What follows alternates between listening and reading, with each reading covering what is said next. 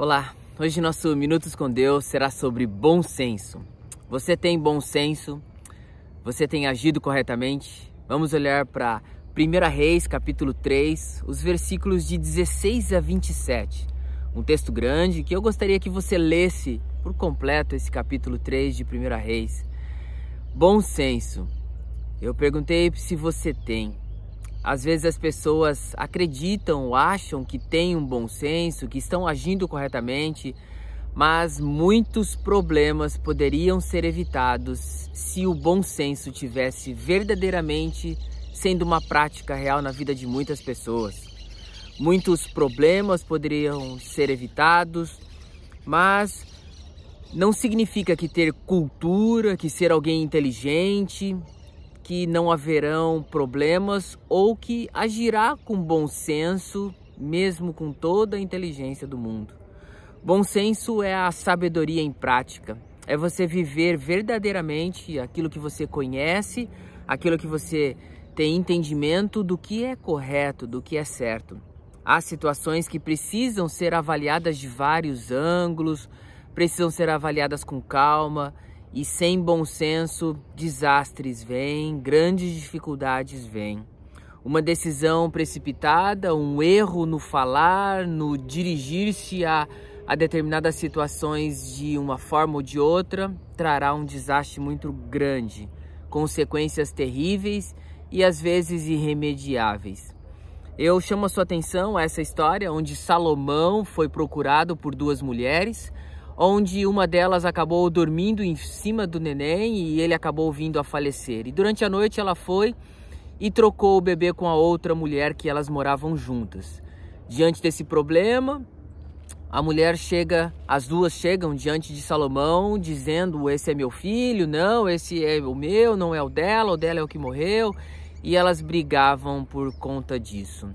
Salomão pediu para que pegassem uma espada e cortasse a criança no meio. E logo a mãe falou: Não, não, é entregue o bebê a ela.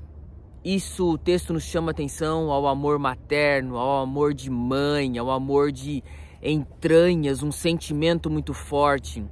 E Salomão, olhando para tudo isso com bom senso, com inteligência, com sabedoria, com calma, ele pediu para que entregasse o bebê à mãe, aquela que estava o protegendo. Ele não precisou usar força, ele não precisou chantagear, ele não precisou enganar ninguém, ele não precisou chamar testemunhas se alguém viu, se alguém falou, se alguém comentou. Ele precisou de depender de Deus, de sabedoria, de bom senso, de entender a situação e muitas decisões é necessário calma, cautela, bom senso para resolver de forma sábia e correta. Como eu lhe perguntei no começo, você tem bom senso? Suas decisões têm se pautado no que? Como você e, e eu conseguimos ter sabedoria e bom senso nas decisões? Precisamos clamar a Deus, como em Tiago diz. Se alguém precisa de sabedoria, peça a Deus que a todos dá livremente. Mas muitas pessoas têm decidido as coisas sem sabedoria, sem pedir para que Deus o ajude, Deus o oriente. Então, nosso Minutos com Deus de hoje é para que você seja incentivado a pedir sabedoria a Deus diante de toda e qualquer situação que você for tomar. Tenha o bom senso, tenha calma, seja numa discussão entre os seus filhos, entre os seus amigos, entre os seus pais, entre conhecidos, tenha o bom senso, coloque a sabedoria em prática. E você abs a, a, aprende, absorve esse bom senso na sua caminhada com Deus. Ele é quem nos dá a sabedoria. Vou orar por sua vida e que nas suas decisões elas sejam pautadas na palavra de Deus, sempre agindo com bom senso. Vamos orar. Pai, obrigado por esse poucos minutos, mas pensando em algo tão importante, que é a, a instrução que a tua palavra dá. Nos ajude a crescermos espiritualmente, nos dê sabedoria, Pai.